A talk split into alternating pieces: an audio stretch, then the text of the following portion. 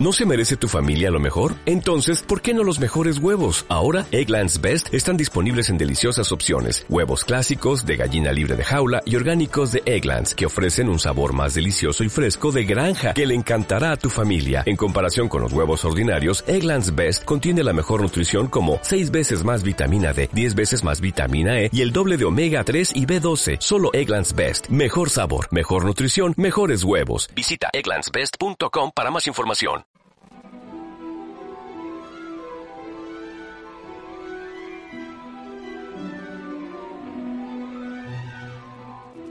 Juro solemnemente que esto es una travesura.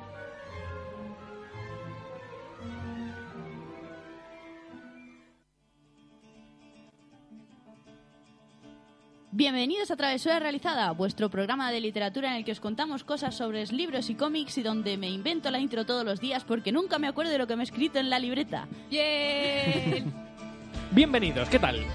Buenas noches, estamos otra vez a miércoles, empezamos el mes de febrero y bueno, contadme, ¿qué tal estáis? Muy bien. Bien, la verdad, no nos quejamos. No me mintáis, no os ha, no os ha dado falta, nos ha echado falta, eh, no sé hablar, no sé hablar, ves, esto es lo que me pasa todos los miércoles. ¿Os ha dado tiempo a echarnos de menos o no? Sí, la verdad es que sí. La verdad es que de miércoles a miércoles yo creo que no- deberíamos conseguir otra hora. Otra hora por ahí en medio para que se haga más, más amena Podríamos hacer espera. grabaciones en el estudio B. Por ejemplo, no sé, no sé. De, de hecho, lo prometimos luego, de vez en cuando deberíamos subirlas a iBox. Alguna, tonte- alguna Sí. tontería del estudio B, yo Sí. lo veo. Yo también, yo En- también. Es más, tenemos pendientes una conversación de cómics en el estudio B. Eso te iba a decir. Y un debate. Un montón de cosas, un montón de cosas. Bueno, pues hoy traemos el programa bastante cargadito, no sé si nos va a dar tiempo a hablarlo todo, así que vamos a empezar con Notis, Luis. ¿Cómo lo ves? Lo veo estupendo. De hecho, eh, lo veo tan estupendo, fíjate lo que te digo, que tú ves tirando, ves tirando para adelante y yo ya... Que no tiene la música de nuestro noticiario. Luis, lo siento, te has colado. Tú tírale, tírale. sí, sí, tírale. tiro, tiro. Sí, sí, sí, sí. Bueno, vale, pues la noti que os quería traer hoy Esta es la nueva música de Notis. No es música de noticiario. Soy Troy McClure y hoy os traigo. ¿Cuáles han sido los libros más vendidos en 2016? Oye, tengo curiosidad. Vale, alguno de ellos Pues, lo, ¿Hacemos apuestas? lo ¿Hacemos hemos apuestas? nombrado aquí, así que a ver, ¿cuál creéis que ha sido el libro más vendido? O uno de los libros más Harry vendidos. Potter. El laberinto de los espíritus. Harry Potter, el último. Harry Potter es el más vendido seguro. ¿Y tú, Luis? ¿Por cuál crees que ha sido el libro más vendido este año? Ahora dice Falcó. Pues, pues, pues, pues, pues, voy a decir... Lo está mirando. No, eso no, es- no, eso no lo es estoy mirando, no lo estoy mirando. Estoy Ah. intentando poner la música correcta de noticias. Voy a decir eh, Harry Potter y el legado maldito. Sí. Vale, a ver. ¿qué queréis? ¿Empezar por abajo o empezar por arriba? Por abajo. Por abajo, por abajo, siempre por abajo. A ver, eh, los últimos han sido El laberinto de Baltimore, ¿Mm? la segunda trama de Joe Ah. Dicker, Sí. Tras la El- verdad sobre el caso Harry Quebe. Ah, vale, Eso vale. es. ¡Ay, qué genial! Por Me lo voy a encima leer. de él, esto es la- el noveno. El octavo libro es La magia del orden de Maricondo, un libro que propone al lector aprender a ordenar sus hogares y también Ay, sus eso propias vidas. Lo tiene mi hermana. Ay, y, pues yo lo y- necesito. Sí, sí, pues es, es muy curioso porque esta chica está creando todo un movimiento alrededor de ese libro y de esa obra. Porque va más allá de... Está muy interesante. Luego, si quieres el de mi hermana, te lo paso, Yo madre. lo necesito, sí, sí. Pero te vas a hartar a tirar cosas, ¿eh? Porque la filosofía de esta chica es solo lo imprescindible que necesites en tu vida ahora. Pues yo, ahora. soy- yo soy alérgico de tirar cosas, yo no tiro nada. Pues- Tengo un poco de síndrome de Diógenes, Pues o sea que entonces lo vas a pasar mal. Lo vas a pasar mal. empezaré tirando el libro y a tomar por Sí. saco. Yo Ya, me vi un documental hace poco, que no sé si era en China, que como vivían en casas tan chiquitinas tenían que eh, afianzar todo en plan lo justo e indispensable y por eso me he acordado de eso. Sí, sí, me sí. de eso. A lo mejor no tiene nada que ver, pero... No, sí, sí, va, va de eso, va de, va de eso. sí. A ver, los siguientes son el premio Planeta de este año, la ganadora, que fue Todo esto te daré, de Dolores Redondo. Esa es la quinta más vendida. La sexta es Historia de un canalla, de Julia Navarro, que me han dicho que es un libro muy chungo, por cierto. No me suena ninguno, o Pues prácticamente Historia de ninguno. un ¿eh? canalla Ah. dicen que es la, el- la novela más... ¿Oscura? Sí, más, más oscura, más difícil ¿Cruda? de sí, de Julia Navarro. Y Falcó, que es la nueva novela de Arturo Sí. Pérez Reverte ambientada en la Guerra Civil Española. ¿Ese en qué posición El está? quinto, ¿no? Está el Sí, el quinto creo quinto, que es. sexto, séptimo. Ah, el séptimo, vale. ¿Falcó? Sí, Pues algo no me cuadra, Sí. porque has dicho más de tres libros. Sí. claro, he dicho quinto, porque sexto y comparten. séptimo. Es que me Ah, lo vale. estoy leyendo en la noticia y no viene un ranking, me los tengo que ir leyendo, entonces Ah, no me vale. da tiempo a... Vale. ¿Vale? Queda el cuarto, el tercero, el segundo y el primero. El cuarto es Los herederos, Los herederos de la tierra de Ildefonso Falcones. Que este la gente lo estaba Sí, esperando yo tengo muchas ganas de leerme, a ver si le bastante, porque es la segunda parte de la Catedral del Mar. Que es libro que no me he leído y que me parece muy feo Pues por mi es un... parte. Pero es histórico, normal que no te hayas leído. Se te perdona. Escúchame una cosa, se me está complicando el tema de propósitos este año, ¿eh? Que Sí, ¿eh? entre histórica, romántica y etcétera y clásicos, ya verás, al final, mm, no sé yo. En tercer lugar, lógicamente tenía que estar El laberinto de los espíritus, Sí, nena. que es el desenlace de La sombra del viento de Carlos Ruiz Zafón. Sí, nena. El segundo es todo un palo para mí, porque es La chica del tren. ¿Qué dices? ¿En serio? Es el libro más vendido en el 2016 después de todo este ha sacado la peli. Pero vendido, eso te iba a decir, vendido, no gustado. Sí, sí, sí, el libro más vendido es eh, La chica del tren, que a mí eh, personalmente no me gustó nada. Eso te pero iba a decir. entiendo que con la salida de la película eh, Eh, es, no sé, Se haya vendido más. en fin. Y por último, el libro más vendido de este año es Harry Potter y el legado maldito. ¡Ole! Elemental. Unos aplausos, por favor. Gracias, gracias. Tienes que descargártelo, Luis. Esto es muy cutre. Pues hoy no, hoy no se puede, Tere. Hoy no se puede. Hoy no, hoy no, hoy me dejas sin aplausos. Y hasta aquí mi noticia de hoy. Hablando de noticias, ¿os acordáis que el miércoles pasado, hace una semana ya, eh? madre mía, cómo pasa el tiempo? Eh, el miércoles pasado comenté en el último minuto, porque me vino así, flash, a la cabeza de una niña de cuatro años. Sí, que, que había leído mucho o algo así. Ah, sí, mil sí. libros o cien libros. o cien libros. No, mil, Mil, libros mil, con cuatro mil. añitos. Se Sí, llama. Dalaya Sí, y su objetivo es leer más de 1500 antes de entrar a primaria. Y a primaria va a entrar el año que viene. pero con si no sabe años. llegar a contar hasta 5, ¿cómo sabe que lleva 1500? Pues los padres, los padres lo saben. Los padres La sí que- buscará en Goodreads. Pero- a si tiene. Pero, A macho, lo mejor tiene. Goodreads. ¿Te imaginas que es que tiene ahí todo el...? con cuatro años vosotros sabéis leer. No. No, Yo- a ver, realmente... Yo con cuatro años me estaba enseñando mi madre, eso es cierto. Claro. Yo aprendí a, a leer y a escribir un poquito antes porque mi madre es maestra y se empeñó. Y yo me dejaba y, y aprendí. Y aprendiste. Yo no, yo no tengo recuerdos de saber leer. No sé, no sé, empe- no sé lo que haría yo. Tú, tú hubo un día que te levantaste y dijiste, sé leer, hala". A ver, yo recuerdo. Entre quinto, eh, en a primero de primaria ya entras sabiendo, sabiendo. cosas. Claro, a ver, es que realmente la niña empezaría a aprender a leer eh, a partir de los cinco añitos es cuando te empiezan a enseñar la P con la A, Ajá, la claro. M con la A. ma- La- lo curioso de esta niña es que no sabe, o sea, que ella no ha aprendido así. Ella ha aprendido a identificar eh, palabras con conceptos, como en verdad aprendemos un idioma cuando ya somos mayores. Ajá. O sea, tú ves la mesa y no. Bueno, eh, tú dices mesa table en inglés. Pues la niña no, la niña ve, la, ve, ve una mesa y aprende que es table. Entonces ella no sabe qué es T, A, B, No sabe cómo se L, E. escribe. No, No, no s- ella eh, no- ha aprendido el concepto, por o sea así que decirlo. no sabría deletrearlo. Yo creo que no. Por lo que he leído parece ser Vale, que no. vale, ella vale. no sabe leer como eso, deletreando y sí, escribiendo. sí. Ella solo sabe leer porque ve imagen o concepto asociado a palabras. Es Vale. una movida muy rara, ¿eh? Sí, sí, sí. Sí. Eh, Yo iba a decir, ¿os leísteis? Yo aprendí a leer, o al menos empecé, con un libro de Disney en el que Mickey era Colón. No. No, Sí, sí, sí, sí. Y era, era la conquista de, o el descubrimiento de América, pero desde el punto de vista de Mickey, y luego Goofy era un marinero y cosas así. Y yo con ese libro aprendí a leer yo y a me ha mí se venido... me recuerda al me ha venido un humano, fogón. Me ha- a el mí- libro del cuerpo humano Ay, y sí, de la Dios. historia del hombre. Eso sí, que, no, eso sí que mola. Pero solo que esto era una historia ilustrada, o sea... Pues no lo he oído en la vida. Pues me ha vamos. venido un Tampoco. fogonazo ahora mismo de, de ese De Luis de libro. pequeño. Sí, sí, sí, sí. Con barba y todo. No, pero me ha venido Con eso su y digo, babi a oye, cuadros. sí, macho. Sí, pues lo de esta niña es eso. Y nada, hab- hay poco más que decir que lo que comentamos el otro día, que el objetivo era ese, que fue bibliotecaria por un día en una de las bibliotecas más importantes. Macho ya cumplió mis sueños con cuatro años. Sí, ¿Qué pero- hago yo aquí con mi vida? Pero calla, que es que Pues iba a las reuniones oficiales de que tendrán los bibliotecarios oficiales, ¿sabes? Iba en plan en el nuevo presupuesto. decían, apunta eso. Apunta eso, apunta. Y nada, eh, básicamente curioso. matizar la, la noticia del otro día. El- en el programa del miércoles pasado está mejor expuesta, así que si os interesa tener más información, ponéis en Google Niña cuatro años, mil libros, y os sale una chorrilera, o eh, escucháis el programa del miércoles pasado. Que sería mucha mejor opción. Sí. Recordad que lo tenéis en iVoox, travesura realizada, os lo escucháis, que está muy bien. Bueno, pues yo creo que hasta aquí hemos acabado las noticias de hoy. Me parece y estupendo también. vamos a pasar a... vamos a pasar a qué me estás leyendo que hoy creo que es la primera vez que solo uno de nosotros cuatro trae algo que contar. Dios. Porque es que Magel es muy bien mandado.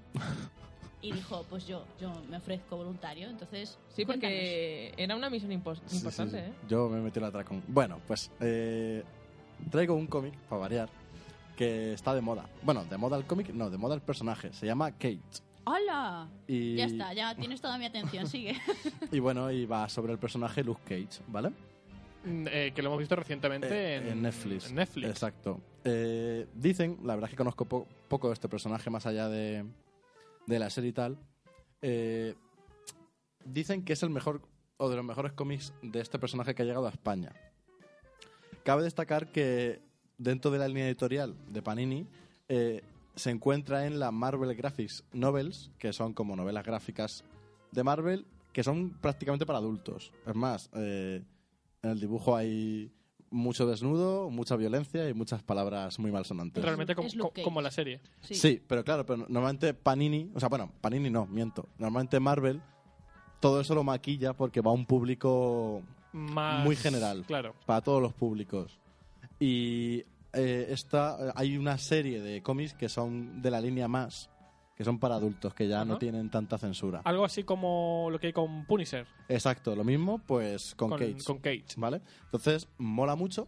Eh, el, el- el guionista es Brian Azarello, que es autor de 100 balas y de y de la última, bueno, la, la etapa de Wonder Woman en New 52. U- Una duda, 100 balas está reconocido como un cómic brutal, ¿no? Sí, además creo que molaría porque, si no me equivoco, y así nos desviamos un poquito, 100 balas consiste en que, ¿qué harías tú si te encontrases 100 balas Y? O sea, que puedes Uh. matar a, quien, a 100 personas que tú quieras y nadie descubrirá que has sido tú. Oye, yo eso me lo quiero leer. Ya, yo también, ese es el problema, aquí también me lo quiero leer. Lo que pasa es que son muchos números y hay Claro. un capital importante.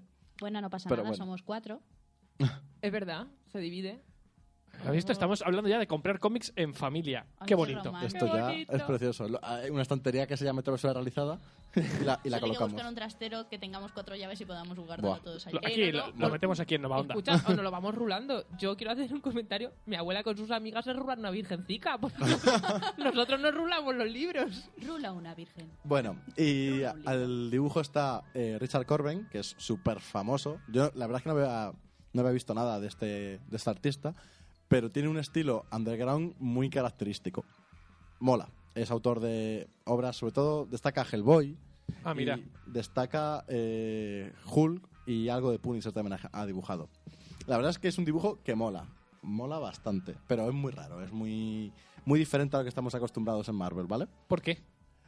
Mm, ¿Cómo explicártelo? Eh, ¿Has visto? Tengo las preguntas complicadas. sí, sí. O sea, líneas muy rápidas, con mucho detalle, pero dibujos un poco oscuros. Oscuros, me has quitado Sí. la palabra de la boca. Áspero, áspero en boca, fru- afrutado.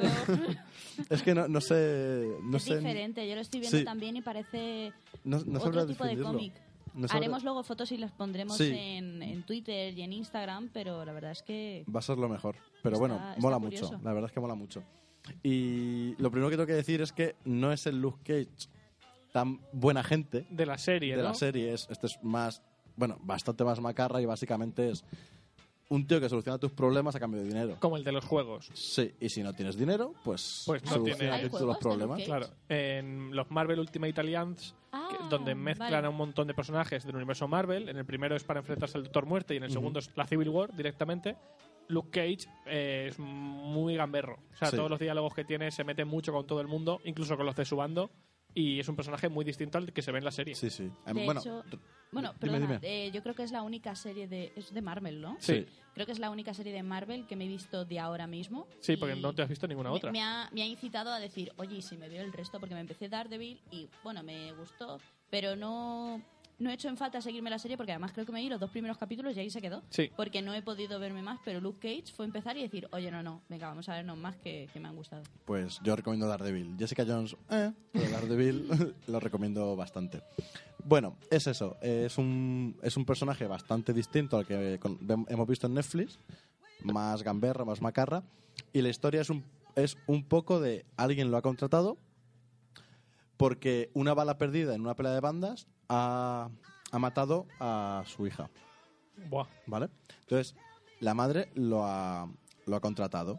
Y bueno, Luke Cage eh, se dedica un poco a ir interrogando a las distintas bandas, que son tres bandas, la banda de un tío que se llama El Lápida, otro que se llama El Martillo y otro que tiene un nombre muy raro y no recuerdo. Vale. ¿Vale? Son tres bandas rivales que están en el mismo sitio. Y, la, y bueno, él destaca que ninguna de esas bandas antes habían ido a esa zona y por qué estarán buscando en esa zona. Y él juega un poco al mm, voy a ayudar a todas las bandas, pero realmente no hace nada más que estropear los planes de unos y otros Claro. para enfrentarse y al final descubrir todo el pastel. Y por ahí va la cosa.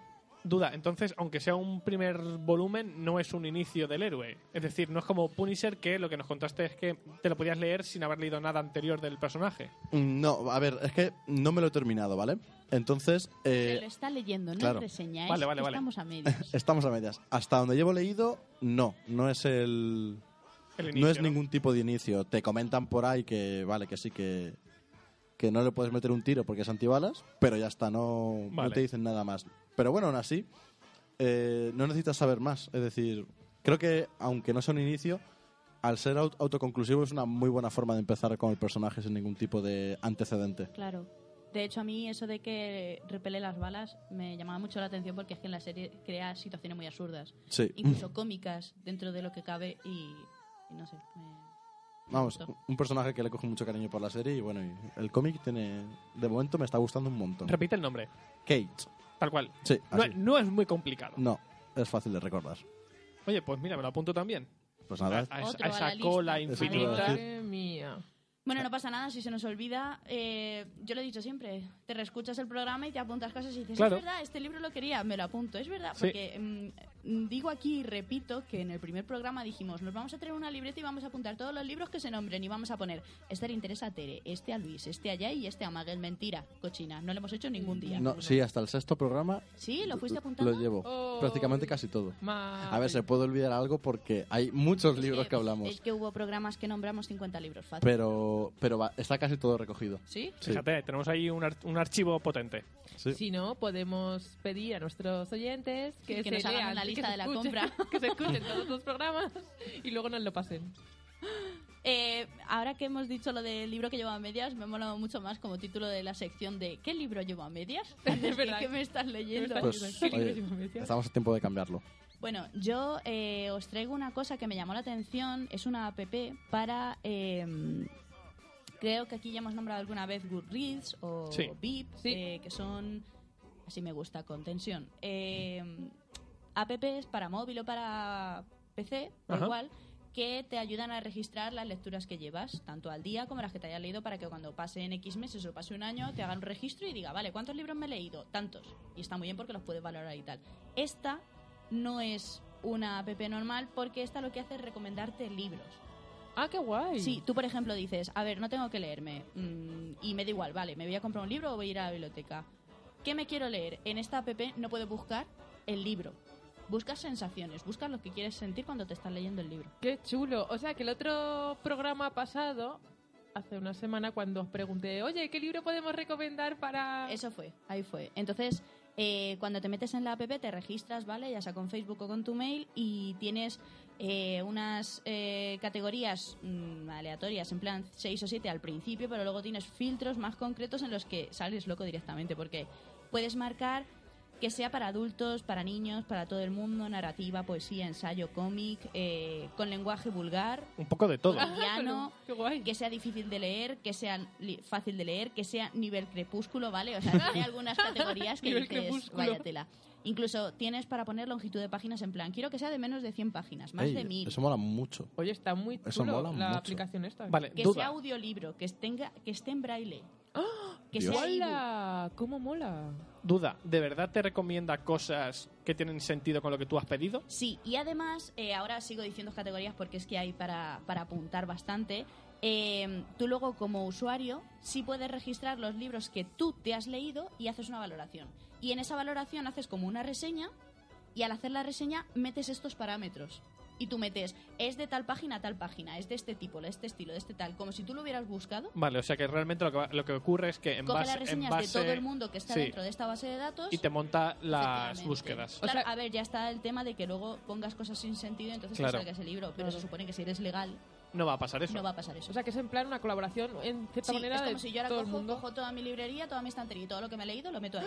Y tú dime que tú estás ahí. Yaida, Sí, por lo favor. que pasa es que ah, eh, la descubrí hace poquito, entonces solo he metido, por ejemplo, por probar, eh, metí que me había leído Harry Potter 1, ¿vale? Harry Potter y Ajá. la piedra filosofal. Entonces puse lo que a mí me, lo que a mí me parecía eh, la valoración y aparte todas las etiquetas, ¿vale? Esto va por etiquetas. Entonces, otras, por ejemplo, que el protagonista sea anciano, adulto, joven, que sea un niño, que haya grupo de protagonistas, eh, que sea de ficción, mundo real, soñado, siglo XX, siglo XXI, Y una pregunta. edad media, prehistoria. ¿Y por emociones? En plan, estoy triste, estoy contenta, estoy Pues nostálgica. también, también. Me parece que hay, por ejemplo, que vaya de mitología, de psicología, eh, espiritualidad, arqueología, arte, política. No, pero me refiero más Sí, a tu... en ah, la, la última sección es eh, quita la venda de los eh, que te quita la venda de los ojos, que te mueres de risa, que tiene mucha acción, que le gustas el Don Cooper, por Eso ejemplo, mola mucho. que Qué te guay. alegra el día, que engancha, que transmite valores, eh, que es un clásico obligado, que es de terror, que es eh, Hay tienes de de todo. todo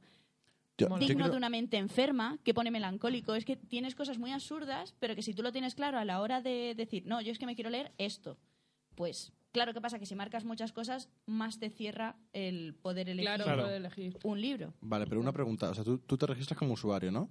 Y si yo me registro como usuario, ¿puedo ver tu usuario?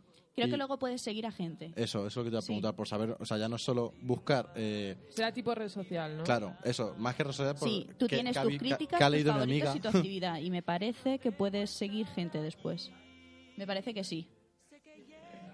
Uy, va. Un momento, que han abierto la puerta y entonces se oye fatal esto. A ver, eh, entonces la verdad es que la, la app está muy curiosa. De hecho, lo que os iba a decir es que me digáis cosas, las pongo y os digo qué libro puede salir. Ah, ejemplo. qué genial, venga. Pero Una- ahora o cómo sea, se prueba, dices. eh, Sí. Sheldon, tipo Sheldon Cooper, yo quiero saber eso. Venga, a ver, espérate. ¿Le gusta el Don Cooper? Venga, eh, Tere o Luis, decidme algún parámetro. Ah, otra más. Siglo XXI. Venga, Así, aleatorio. ¿dónde estás? A ver, y que me haga reír. Pues va a salir el libro oficial de Big Bang Theory. Fácil. Vale, ¿solamente eso o queréis algo más? Así. Le vamos a poner que sea de... Bueno, no, venga, vamos a ver si sale así. Así es que le hemos puesto muy poquito. Eh, A ver, Está buscando, está pensando, pensando, pensando. pues ha salido El último héroe del Olimpo, ha salido... Sé lo que estás pensando, ¿Mm? Ay, del qué chulo. Guía del autoestopista galáctico, Qué chulo. ¡Qué guay! Oye, ¿sabes qué? Sé lo que estás pensando, sé que me regalaste, Sí, ¿no? sí. El marciano... El marciano, con el, El- marciano te sí. mueres de risa. No lo Claro, conozco. eso es lo que voy. Y con el, sé lo que estás no, no, pensando. con la del marciano, por lo visto, una amiga Sí. mía se lo ha leído antes de la peli. Es esta de Matt Damon, ¿no? Sí, Matt Damon. Ah, sí. la de Marte. La de Marte, Claro. sí. Vale, sí. Y vale. dice que dice que sí que es de risa, ¿eh? O sea, Pero- que es de risa, pero que con los comentarios que hace el pero personaje... sé lo que estás Pero sé pensando. lo que estás pensando, yo confirmo que es de todo menos de risa. Eso te iba a decir. O sea, eh, ahí, ahí ha fallado la PP. Yo no es por nada. Hombre, a lo mejor busca un poco, ¿no? De todos los filtros. Claro, a la lo mejor. mayoría. lo Es que. mejor. al- al- Se le hemos puesto puesto- difícil también, Ten en Sí, cuenta sí. que hemos puesto muy poquitos. Espérate, voy a ponerle yo también eh, que sea de 100 a 400 páginas, a ver si así me lo busco. Y si no, para una mente enferma, que quiero saber qué puedo leer yo esta noche. La verdad es que no lo sé, no entiendo muy bien por qué no va... A lo mejor es que no me llega bien internet y por eso no me... Porque es que marca cosas muy extrañas. Bueno, lo iré, lo iré mm, entendiendo poco a poco, ¿vale? Y os diré qué le pasa a esto. Porque, por ejemplo, me pone también el nombre del viento. O sea, Sí, por hombre, ejemplo, un sí poco, que casa... un poco aleatorio. No, ahí sí que casa, por ejemplo, Sí. con lo que le hemos puesto. A Sheldon le tiene que gustar. Pero bueno, os iré diciendo qué tal porque a lo mejor tiene taras. Quiero decir, a lo mejor yo ahora me pongo y meto libros aquí y luego me pongo a buscar y no me ayuda absolutamente en nada. Pero bueno, me ha parecido una cosa curiosa que... Sí. Genial. Animamos a que si alguien lo conoce, que deje un Un comentario. comentario y que nos cuente qué tal la experiencia con la PP. Pues sí, Muy bien. que sí. Bueno, y ahora vamos a pasar a un relato corto que nos ha traído Tere Ajá. y corto, que nos... corto. y que nosotros nos vamos, la dejamos aquí hablando y ya el miércoles que viene nos vemos. Eso es. me, me recogen. Eh, bueno, yo aconsejo a nuestros escuchantes, voy a poner mi voz de que cojan una, que cojan una mantita, u- una almohada, que, que se acurruquen así bien y que estén. Y que mientras escu- duerman con tu voz de fondo, ¿no? Sí, efectivamente. Es como cuando te pones eh, la Vuelta Ciclista a España, Que te la pones para eso. es que te la pones para dormir me porque no vale digáis- para otra cosa. No me digáis eso, Pero- pero que yo bueno. la sigo, ¿vale? Yo la sigo y la sigo en plan fan. Bueno, pero por eso. tú Pero, ¿cómo puede ha- haber has, fan de has- eso? has transmitido eh, las sensaciones que te transmite la vuelta ciclista ahora a relatos A venga. Genial. Bueno, teníamos varios pendientes, unos más cortitos, otros más largos. Vamos a hacer la prueba con el largo. Quiero que escribáis por las redes sociales qué os ha parecido, para nosotros también hacernos una idea. Vale. ¿Vale? Eh, se llama Nido de Avispas. Nido de Avispas. Es de Mary Higgins Clark y es un libro de misterio. Si queréis, para que se haga más ameno y, y básicamente no me dejéis sola y no os vayáis, pues podéis comentar, ¿vale? A- hacer algún tipo de ¡Ah! sorpresa o madre mía, qué, qué Por un momento me tiene". pensaba que le estaba dando un infarto de verdad. Yo, pero yo no también sé. me, o sea, me ha asustado. Bueno, eh, vamos allá.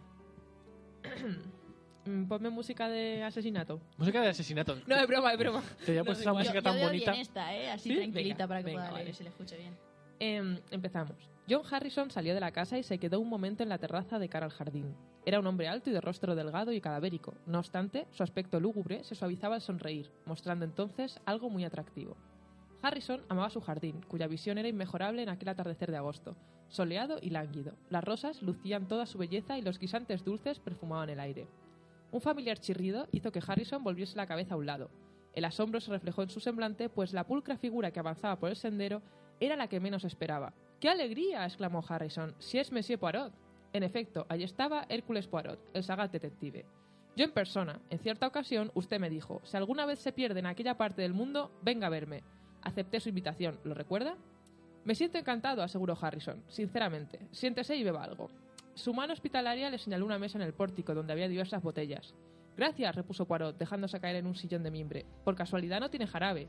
No, ya veo que no. Bien, sírvame un poco de soda, por favor. Whisky no. Su voz se hizo plañidera mientras le servían. Cáspita, mis bigotes están lacios. Debe ser el calor. ¿Qué le trae este tranquilo lugar? preguntó Harrison mientras se acomodaba en otro sillón. ¿Es un viaje de placer?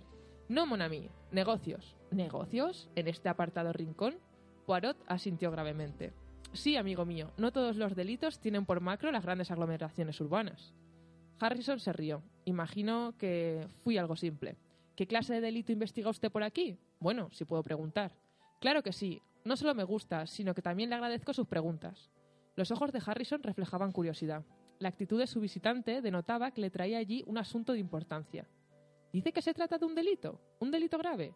Uno de los más graves delitos. ¿Acaso un asesinato? completó Poirot.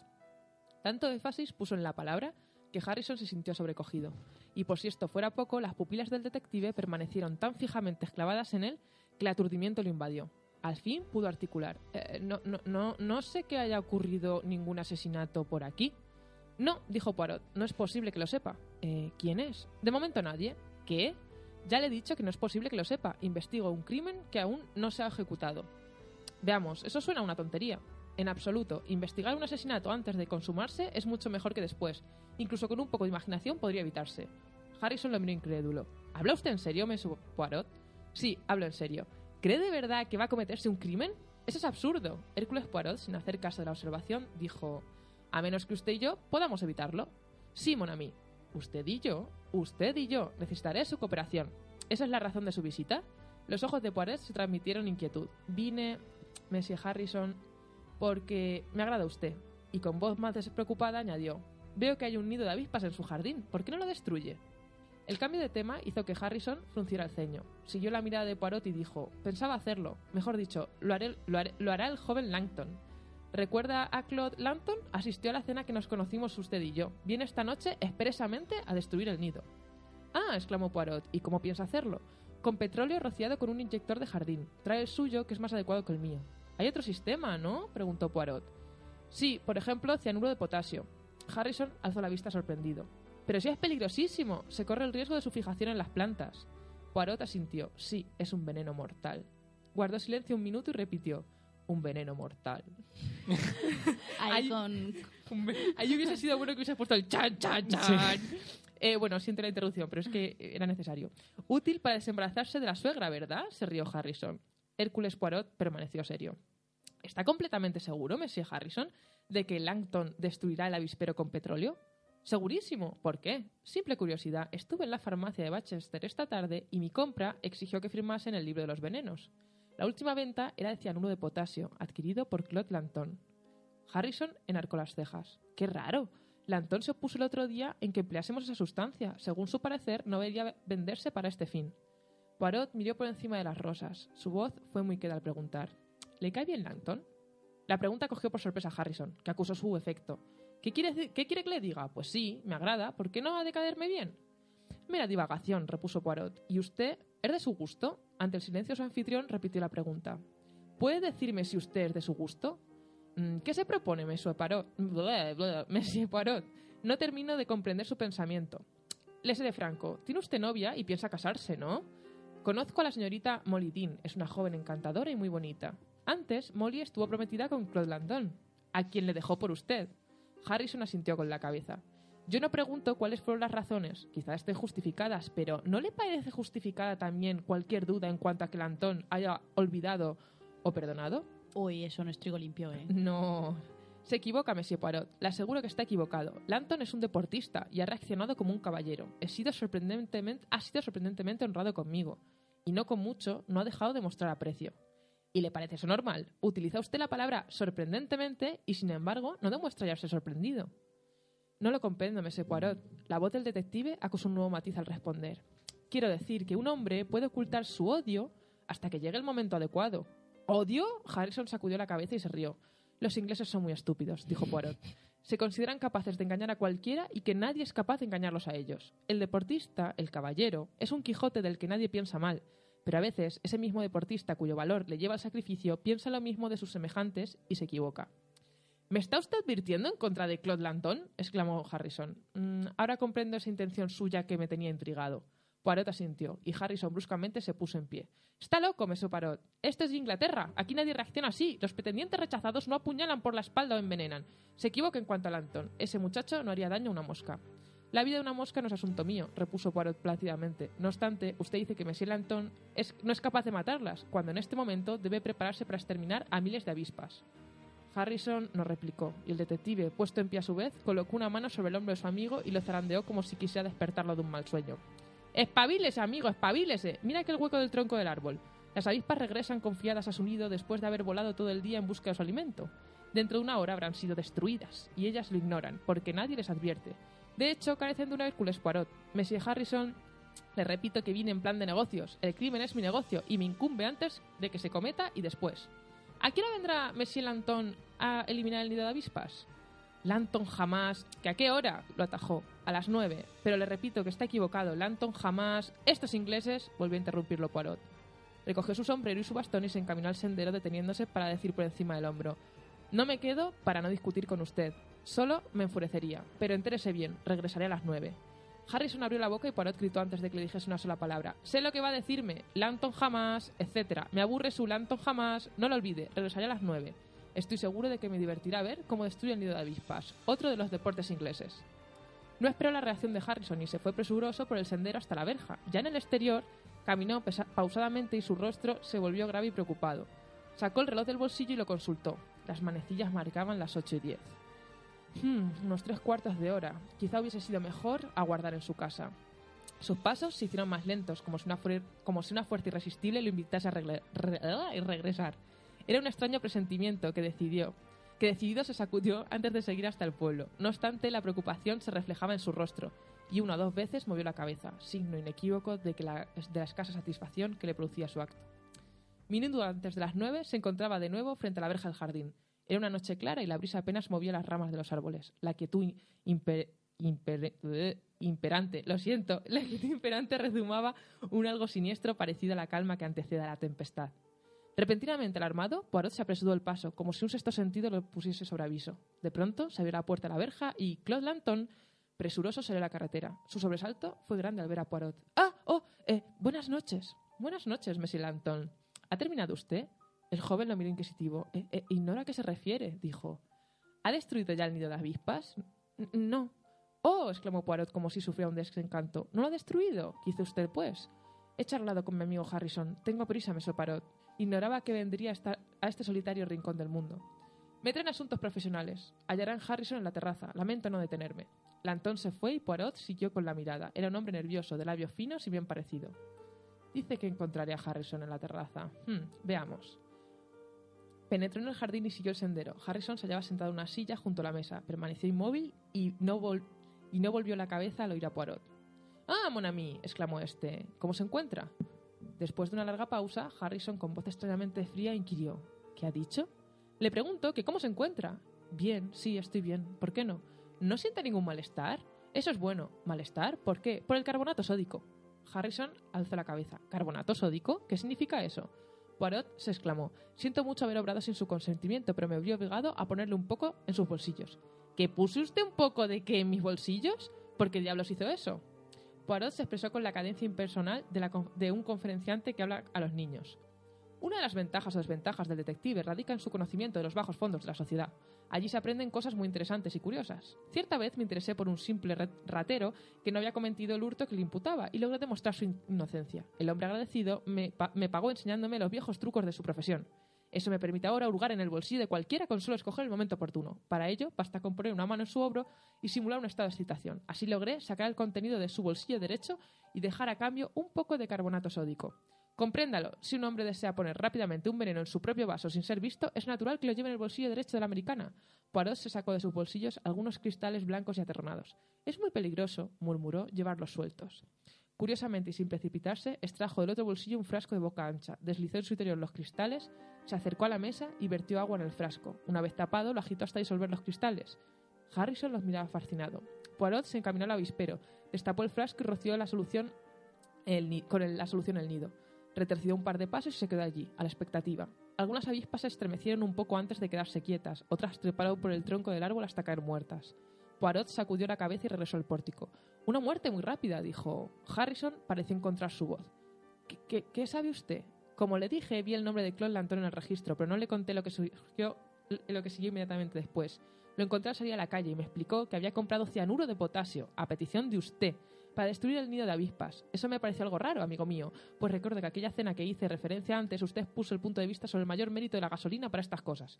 La gasolina es que no sirve solo para los coches, es para quemar eh, avispas.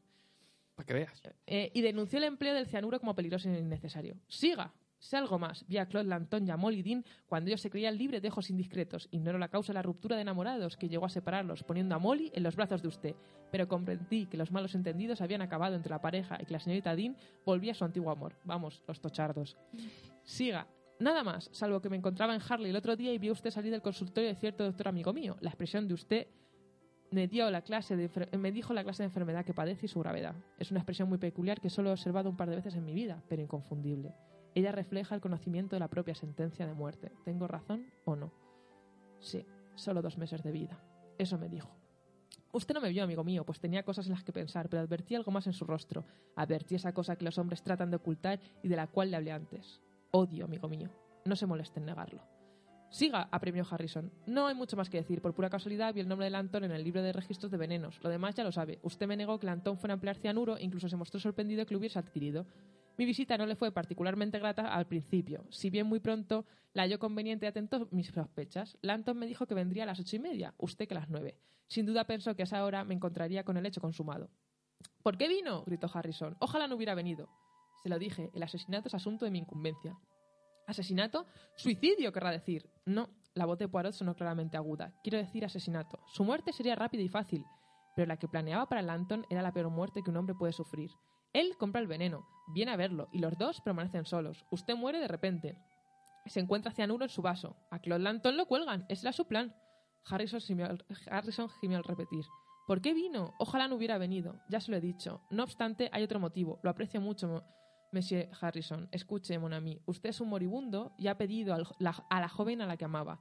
Pero no es un asesino. Dígame la verdad. ¿Se alegra o lamente ahora de que yo haya venido? Que haya venido? Tras una larga pausa, Harrison se animó. Había dignidad en su rostro y la mirada del hombre que ha logrado salvar su propia alma. Tendió la mano por encima de la mesa y dijo, en verdad fue una, fue una suerte que viniera usted.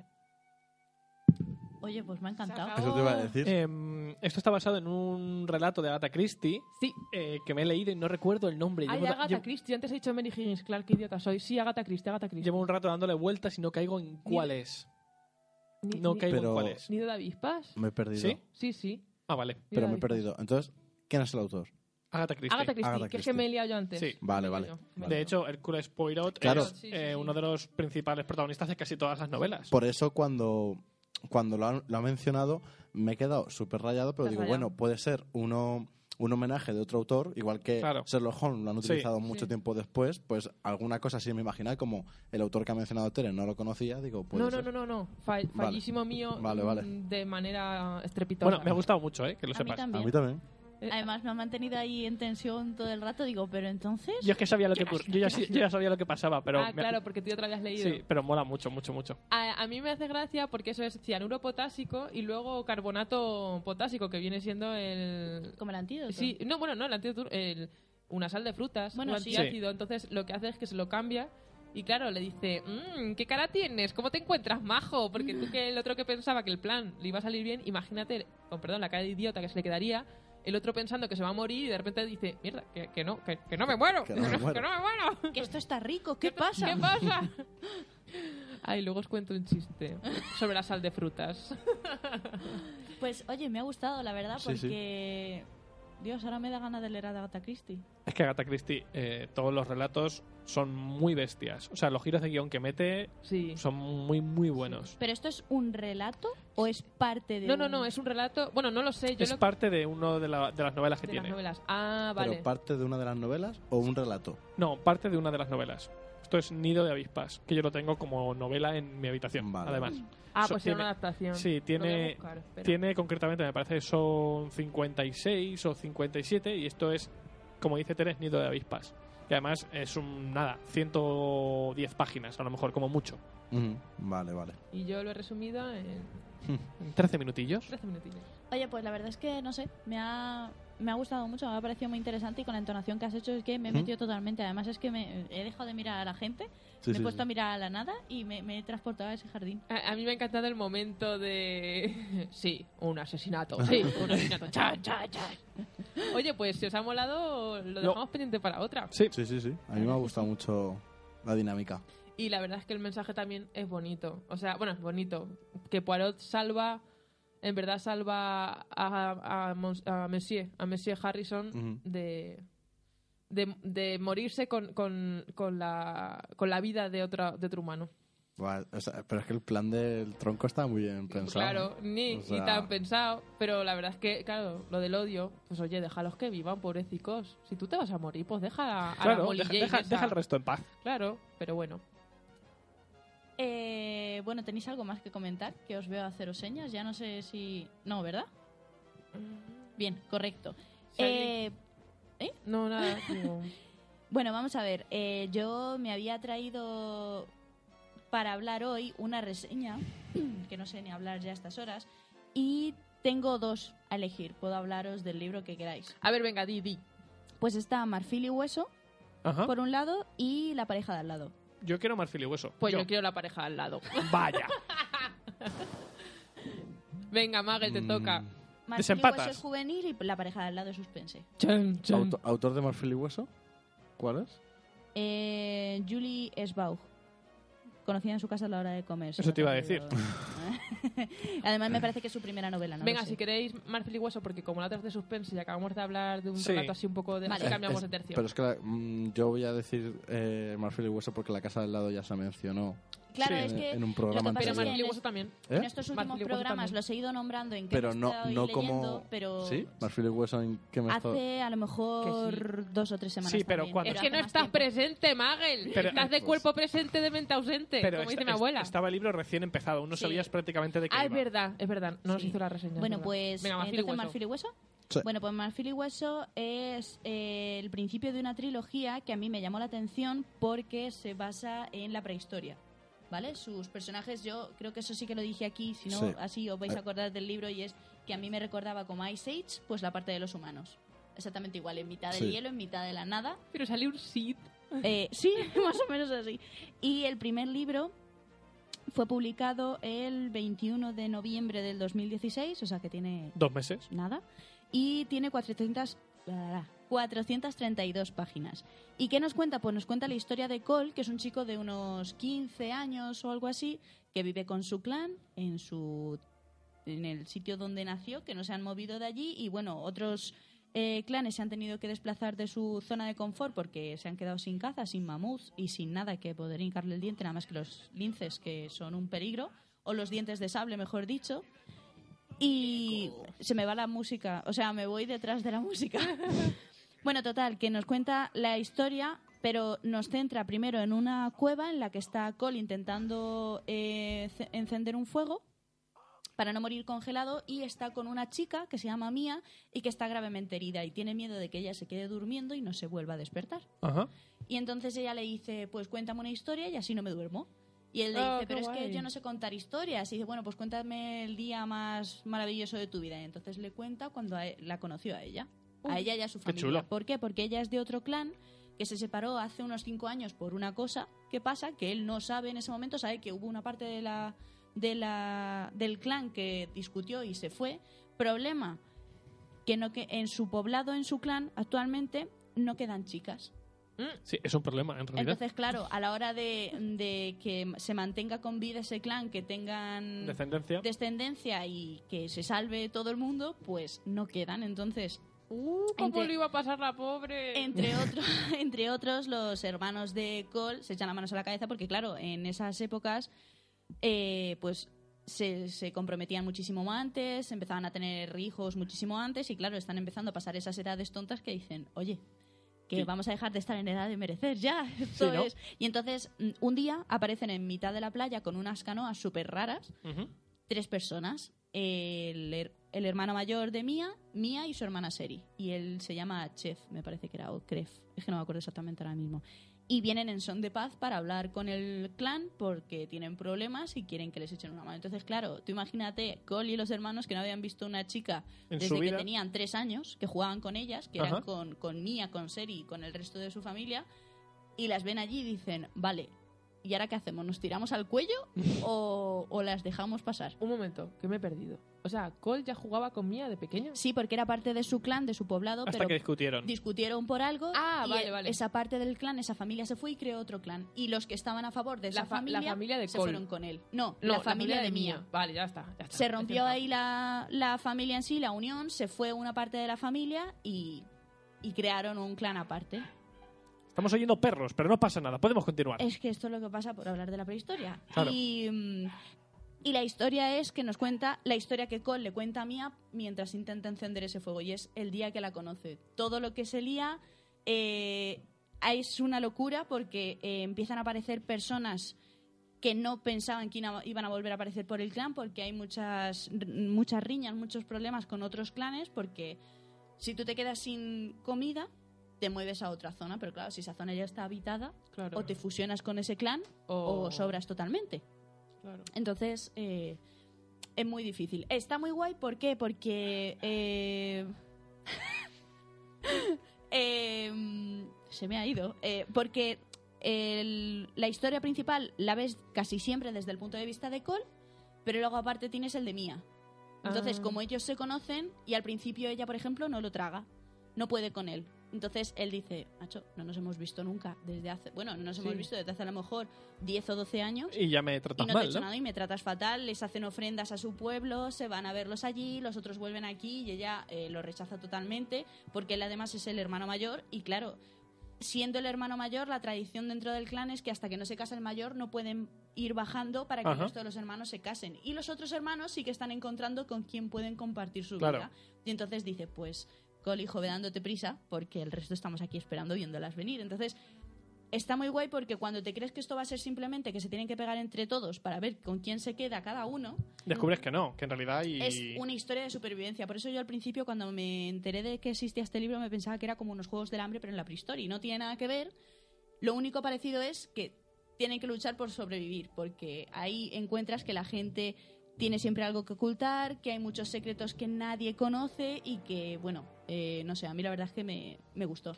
Tiene frases muy chulas, tiene sentimientos muy profundos que hay veces que te choca un poco que sea en un chico de 15 años. Pero claro, viendo la situación, dónde vive, cómo es y tal, pues Y está bien ambientada, me refiero, porque a lo mejor el chico de 15 años no es como un 15 años de ahora, o sea, 15 años Claro, de hecho ahí es súper adulto desde claro, hace años, entonces a la hora de cazar, perdón, a la hora de cazar, eh, él lleva la expedición para buscar la zona de donde mejor se pueden cazar a los mamuts, a lo mejor es el que se pone como cebo para que el resto de la del clan, del resto de la parte del clan que va a cazar puedan cazar con él, entonces sí que lo tiene muy bien ambientado porque yo además me, Te me, transportaste, me ¿no? transportaba allí y lo que más me gustó de todos los personajes que salen eh, no voy a decir el nombre básicamente porque no me acuerdo pero es eh, si yo hubiera podido vivir en esa época habría sido eh, contadora de historias Y luego, desde el punto de... Perdón. Como chamán o algo así. sí. No, porque son gente que se son gente que se mm, Que se dedica su- a su guardar la vida historia, es- a lo mejor. es Claro, quedarse con los clan. con lo que pasa en la historia del clan ir Vale. eh, haciendo Un memoria y me imagino que intentar Claro. apuntarlo dentro de lo que cabe porque no deja muy claro si hay escritura ahí todavía o Eso, no. eso te iba a preguntar, que, que cómo estaba a lo mejor am- ambientado históricamente hablando. Prehistoria total o sea era todo Vale. con Y es- pieles y es- con vale, y es, todo muy y es rudimentario fiel tipo eso, Santiago Posteguillo, me refiero, está, o es más Lo de dudo. fantasía. no, Yo lo dudo. no es más es un poco más light porque Vale. son 400 páginas tampoco No, te hombre. bueno y que es más no es fantasía juvenil. es juvenil Sí, es- pero es juvenil. Ah, eso, vale. Lo que voy es que es juvenil, Ah, no es vale, histórico vale, en realidad. Eso es. Vale, vale, vale. es- Entonces vale, vale. tiene detalles en cuanto a que te puedes transportar y Ya, ver ya, que ya. está todo helado, que la vegetación es muy diferente. Sí, que lo ha currado. Sí, currado. Vale. y no sé, está guay. Y lo de las contadoras de historias, por ejemplo, me molaba mucho por eso, porque se remontaba a los ancestros para explicarte por qué el clan había estado hasta ahí. Por ejemplo, ¿qué es lo que pasa cuando discutieron el clan y se rompió?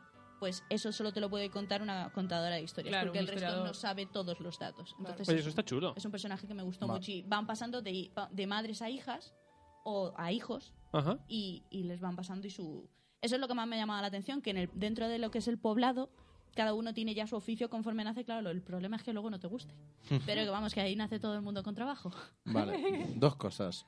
Una, ¿cuántos? ¿Es conclusivo? no son- es una trilogía a ver acaba lo que es la historia que te está contando en el primero la acaba pero te abre una puerta para decir vale quiero saber qué pasa en la segunda Vale, vale. Mola. ¿Y hay anacronismos? ¿Qué? Eh, que, What? es- que si, por ejemplo, hay dinosaurios. Sí, que si mezcla... Exacto, sí, sí, hay cosas que históricamente no podrían ser como que haya humanos y dinosaurios a la vez. Por poner un ejemplo. pues no sé El que Rolls hay, Royce, en hay- la página 15 sale un Rolls Royce. Claro, eso te iba a decir. Van en un cochazo a cazar al mamut, no, esas cosas. hay mamuts hay dientes de sable y poco más O sea que po- po- podría pasar, ¿no? Por Sí. bueno. Yo Vale, creo que sí. De hecho, no ha habido nada que diga, "Eh, esto no tiene ningún sentido. No Vale. sé, me ha gustado. Porque te va- vas conociendo a los personajes y al principio te crees que son chicos en plan, en plena adolescencia, pero como en esa época la adolescencia la habían dejado atrás mucho antes, Ajá. mm, son mucho Claro, más. Vamos, que no es histórico, pero que la chica se lo ha... La descripción está muy bien. Lo que pasa es que, claro, no es un libro histórico. Quien vaya buscando ahí descripción a punta pala no la va a encontrar. ¿Cómo se llama? ¿Os acordáis vosotros de una novela muy famosa también? Eh, la, ca- la piel de... No, la caverna... ¿La piel del oso? No. la- Sí, sí. ¿El oso cavernario? ¿El Eh, clan no, del oso El clan cavernario? del oso cavernario. Me han Vale, dicho que es muy bueno, que a quien le guste la histórica y A mí también me han sobre dicho todo el mismo. rollo de prehistoria, que está muy recomendado. Además es que son... ¿Cuántos libros son? ¿Cinco? Cinco, creo que sí. Creo que sí.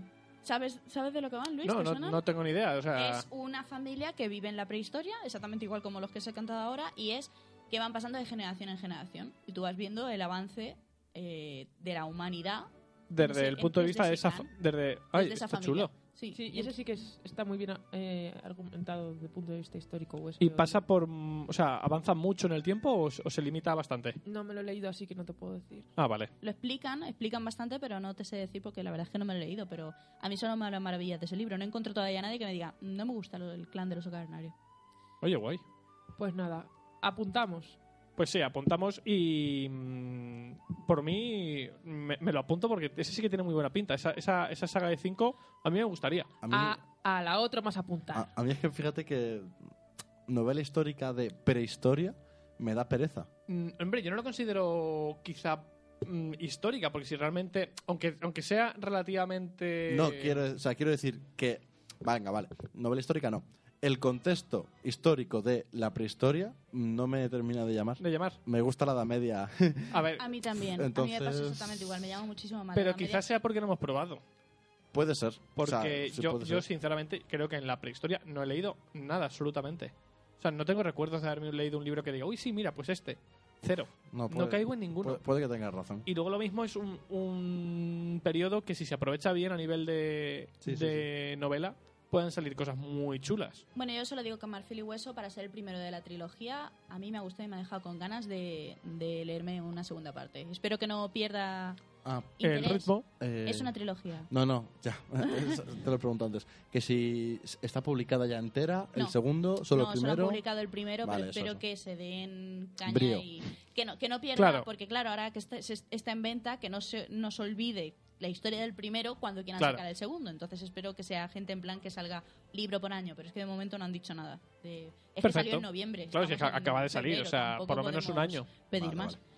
Y nada, bueno, pues hasta aquí el programa de hoy. Se ha hecho súper cortito. Breve pero intenso, la verdad. Sí. Hemos contado muchas cosas. Eh, os informaré luego de qué tal la app porque tengo dudas. Eh, me han resultado un poco extraño cuando hemos puesto las cosas de descripción y A ha ver, salido un también, poco... hemos, también hemos puesto cosas muy, muy distintas, creo.